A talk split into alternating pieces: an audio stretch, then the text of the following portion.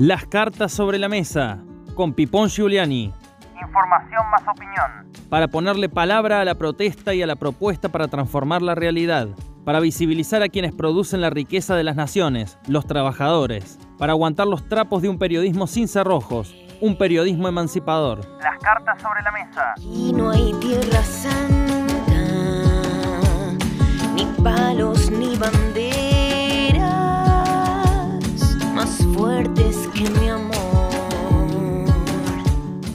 El mes de junio resulta fatídico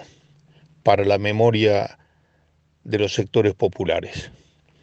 El 16 de junio de 1955, aviones de la Marina, pero también de la aviación, bombardeaban Plaza de Mayo dejando un tendal de muertos y heridos civiles en una suerte de Guernica a la Argentina.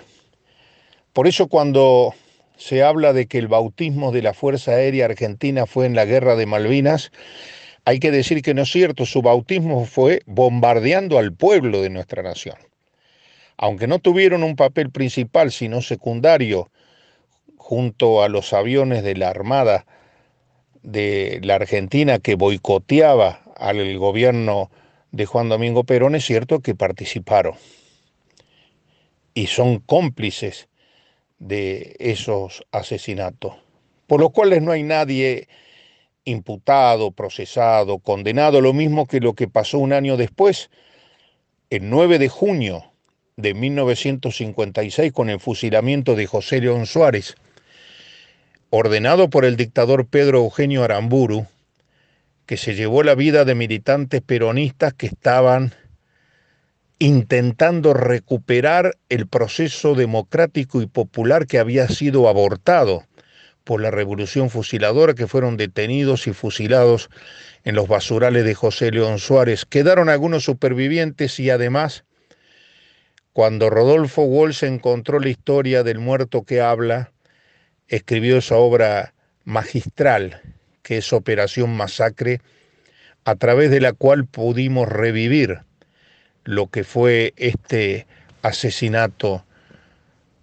múltiple cometido por la Revolución Libertadora, ya antes también, o mejor dicho posteriormente, el 12 de junio, por orden de Aramburu se fusila al general Valle, que era el que lideraba la revolución contra los que habían asaltado el poder junto con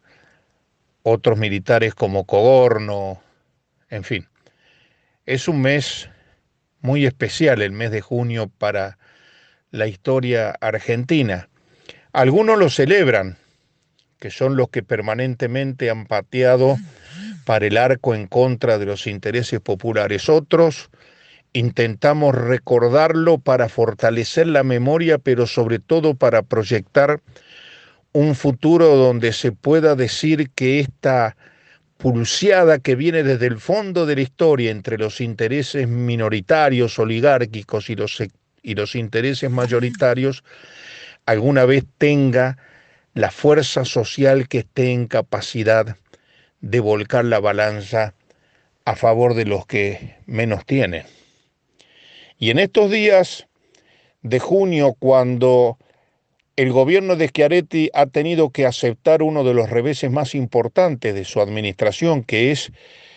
suspender las clases presenciales cuando todo el mundo le advertía del nivel de propagación de la pandemia y cuando ya está dictado el código rojo, es decir, ya no hay camas, estamos frente a un colapso sanitario que es insoslayable, no solo en la ciudad de Córdoba, también pasa en Río Cuarto, pasa en Villa María, pasa en Río Tercero, en las ciudades más importantes y en pueblos de la provincia, donde siguen creciendo los contagios, donde siguen creciendo el número de muertos. Argentina ya tiene más de 80 mil muertos y casi 4.700.000 contagiados. Es una cifra espeluznante, conmovedora, y que mueve a pensar que más allá de la disputa por el tema de las vacunas y demás, y por la manipulación política que hacen sectores de la oposición, hay que seguir bregando que ahora que estamos en esta etapa de vuelta de una fase 1 medio light, como la ha planteado el gobierno de Schiaretti, pero que nuestro mensaje tiene que ser claro y contundente. Hay que cuidarse, aun cuando estés vacunado, aun cuando tengas las dos vacunas. Hay que seguir cuidándose y cuidando a los otros. Y evitar los errores no forzados como los que cometió días pasados el jefe de gabinete de la Nación, Santiago Cafiero, que comparó en su presencia en el Senado a la oposición con respecto al tema de las vacunas, la Pfizer y demás, como lobistas parecidos a lo que hacen los visitadores médicos en los consultorios de las clínicas y sanatorios privados y hospitales de nuestro país. No tuvo cuidado no tuvo consideración que cuando habla de los valijas, los visitadores médicos, está hablando de laburantes, no está hablando de grupos de poder empresarios que generan lobby de determinada manera. Por supuesto que salió rápidamente Ricardo Pedro, que es el secretario general de la CTA Autónoma y secretario adjunto, líder de la Asociación Agente de Propaganda Médica, salió a contestarle con todas las letras al señor Santiago Cafiero que nosotros por los visitadores médicos no son lo mismo que los señores de Juntos por el Cambio que siguen pregonando, al menos el grupo de los halcones, que hay que librar toda la actividad económica que el virus pasará, dejar hacer, dejar pasar la vieja teoría del liberalismo, recapitulada ahora por estos nuevos jinetes de la muerte. Los espero dentro de unos días aquí en este mismo lugar del dial. Será hasta entonces, chao. Las cartas sobre la mesa con Pipón Giuliani.